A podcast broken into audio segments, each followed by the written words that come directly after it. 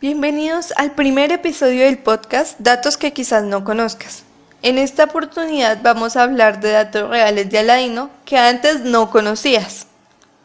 De seguro has visto o sabes de la existencia de las películas Aladín, la bella historia de amor que se da entre una princesa y un pobre ladrón, localizada al Medio Oriente y considerada por muchos como un clásico de Disney. La cinta animada fue estrenada en 1992, mientras que el live action de la misma en 2019, con la participación de grandes estrellas del cine como el estadounidense Will Smith. El primer dato es que la historia es un cuento de las mil y una noches. Aladino y la lámpara maravillosa pertenece a las mil y una noches, una célebre recopilación medieval en lengua árabe de cuentos tradicionales recogidos por escrito a partir del siglo IX. El título pretendía en principio indicar que se trataba de un gran número de historias, hiladas a través del relato de Cheresade, la esposa del sultán, que deja incompleta una historia al alba para reanudarla a la noche siguiente.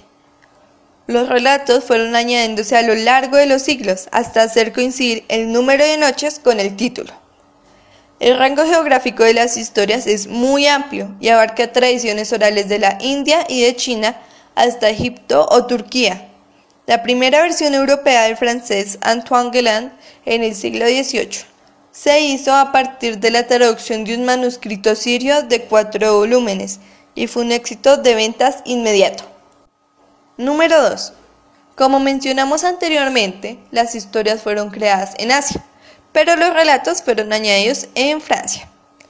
Los cuentos de las mil y una noches fueron agregados de manera desordenada a la compilación árabe entre los siglos IX y XVI. El número y los títulos integrados en cada versión varía mucho según la recopilación que se consulte. Pero los relatos más conocidos en Occidente, Simbad el Marino, Ali Baba y los 40 ladrones o Aladino y la lámpara maravillosa, son adiciones mucho más recientes al corpus original. Aladino, concretamente, no aparecía en ninguna versión hasta que Gellan la incluyó en su edición. Al parecer, el traductor conoció la historia a través de un cristiano sirio, que le explicó a este y 15 volúmenes más, entre ellos también el de Ali Baba, que el francés incorporó al último volumen de su edición. 3. Aladino era de China. En el relato clásico podemos leer que en realidad en una ciudad entre las ciudades de la China había un sastre pobre cuyo hijo Aladino era un niño mal educado y que desde su infancia resultó un infante muy enfadoso.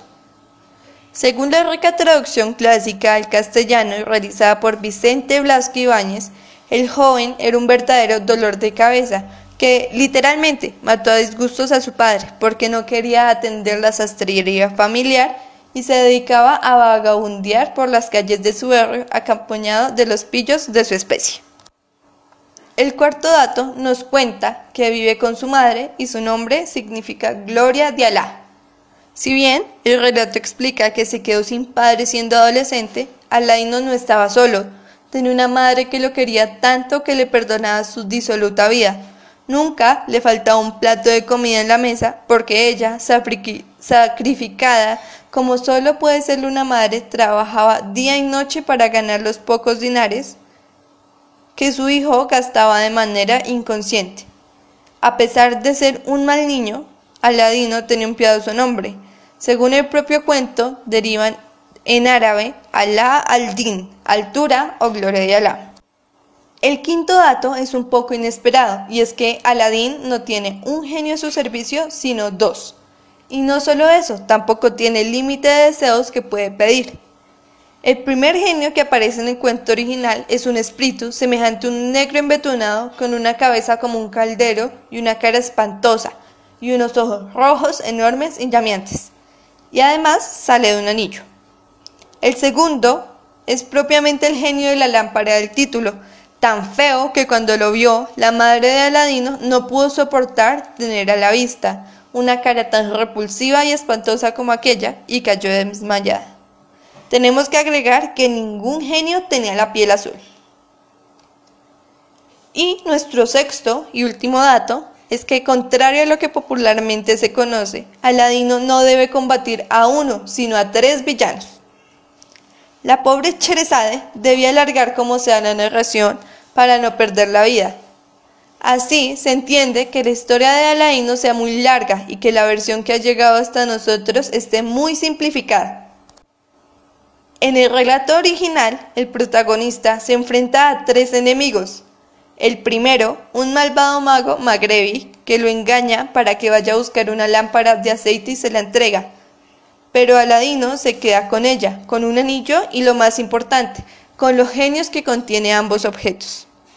Gracias a ellos consigue casarse con la hija del sultán, imponiéndose al hijo de su segundo adversario, el gran visir.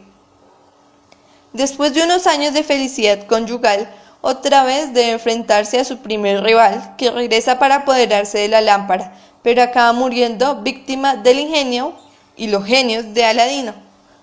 Por último, el hermano del taimado brujo africano fallecido se traslada hasta China para obtener venganza, pero también acaba siendo víctima de Aladino y sus mágicos siervos. Por fin, el futuro sultán y su esposa pueden vivir felices gobernando con rectitud.